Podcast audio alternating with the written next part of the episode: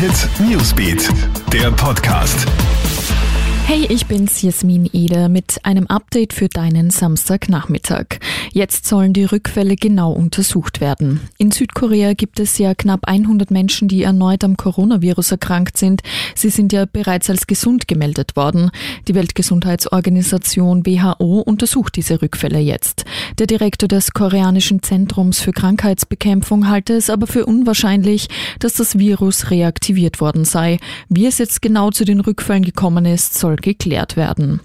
Panikkäufe in der Türkei. Grund ist die kurzfristig verhängte Ausgangssperre, die das Innenministerium gestern für einige Städte, darunter Ankara und Istanbul, angekündigt hat. 48 Stunden dürfe man das Haus nicht verlassen. Um Mitternacht ist die Regelung in Kraft getreten. Kurz nach der Ankündigung haben tausende Menschen die Lebensmittelgeschäfte, Apotheken und Banken aufgesucht. Panik müsse aber nicht entstehen. Die wichtigsten Versorgergeschäfte sollen geöffnet bleiben, heißt es aus dem türkischen Innenministerium. In der Türkei sind bis jetzt mehr als 47.000 Corona-Fälle registriert worden, die meisten davon in Istanbul. Knapp über 1.000 Menschen sind an Covid-19 verstorben. Mittlerweile ist die Zahl der Corona-Infizierten in Schweden auf mehr als 10.000 angestiegen.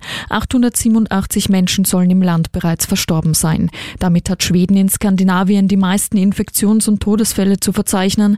Im Gegensatz zu den Nachbarländern herrschen in Schweden freizügigere Strategien im Kampf gegen die Ausbreitung des Virus. Restaurants haben geöffnet, der Betrieb in Schulen und Kindergärten ist aufrecht. Öffentliche Versammlungen mit mehr als 50 Personen sind erst heute untersagt worden. In Dänemark sind rund 6000 Infektionsfälle und 260 Tote gemeldet. Norwegen verzeichnet rund 6300 Corona-Fälle und 114 Todesopfer. Damit schauen wir uns noch die aktuellen Zahlen hier bei uns in Österreich an. Insgesamt sind 13.776 Menschen mit dem Coronavirus infiziert. Die meisten davon in Tirol gefolgt von Nieder- und Oberösterreich. Die wenigsten Fälle gibt es bis jetzt im Burgenland. 337 Menschen sind an Covid-19 verstorben. Eine erfreuliche Zahl gibt es auch. 6.604 Menschen sind bereits wieder gesund. Weltweit sind über 1,7 Millionen bestätigte Corona-Fälle bekannt. Alle Infos und Updates gibt's für dich auch stündlich im Kronehit Newsbeat, auf Kronehit.at im Corona Live-Ticker und in unserem Corona-Podcast täglich.